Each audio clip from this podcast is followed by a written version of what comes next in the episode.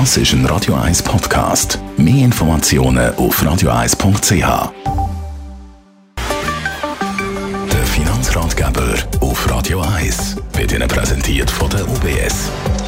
So, jetzt wird es natürlich wieder äh, unglaublich spannend. Stefan Stotz von der UBS. Unser Thema heute ist der Weg zu der eigenen Traumimmobilie und der geht heutzutage gern über oder eben ungern über ein äh, Bieterverfahren. Wie funktioniert das genau?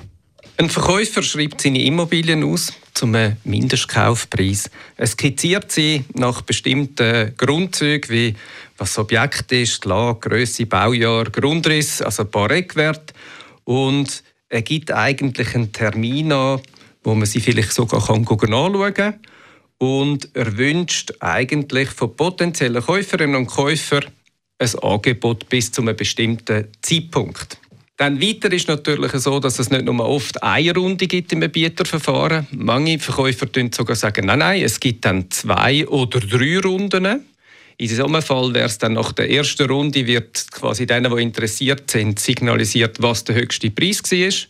Und dann hat man in einer zweiten Runde nochmal die Möglichkeit zum Nachbessern.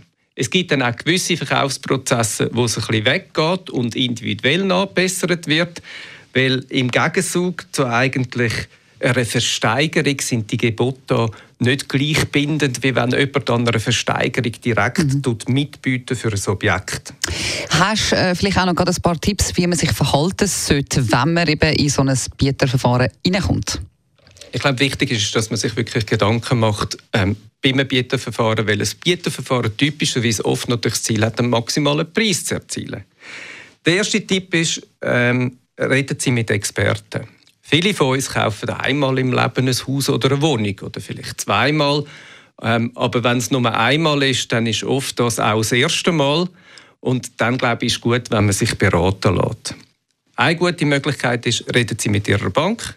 Die haben auch ein Modell, wo man kann zum Beispiel so ein Objekt beurteilen kann wo man kann Meinungen bekommen über die Standortqualität, also sprich nicht nur über die Gemeinde, sondern auch, wo das Objekt mhm. steht.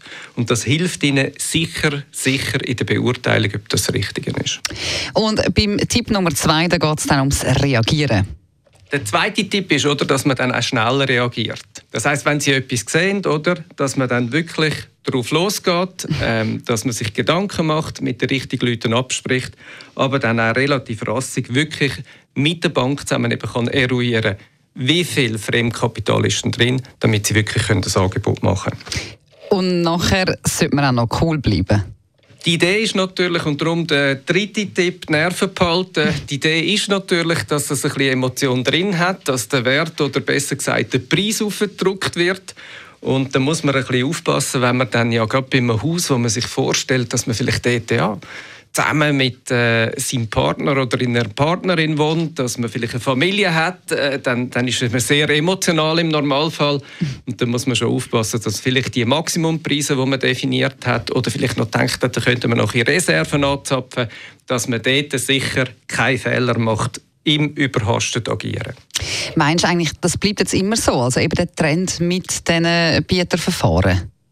Was man sagen kann, ist, oder, dass der Trend anhaltet. Also man sieht immer mehr so Bieterverfahren. Ich empfehle Ihnen aber, schätzen Sie mal mit Kolleginnen und Kollegen, die schon mal etwas gekauft haben, weil amix ist es dann doch ganz anders. Weil so der Sympathiewert oder zum Beispiel die Wünsche der Verkäuferseite, die tragen damit sehr stark. Und wir haben viele Leute, die plötzlich erzählen, ja, aber dann am Schluss haben sie es gleich uns gegeben, weil wir kleine Kinder haben und wir da mit der Familie jetzt eigentlich zusammen leben und ich glaube, so gibt es ganz spannende Geschichten, auch mit all diesen Bieterverfahren, die dann noch stattfinden können. Sehr spannend. Vielen herzlichen Dank für die Informationen zum Bieterverfahren. Stefan Stutz von der UBS.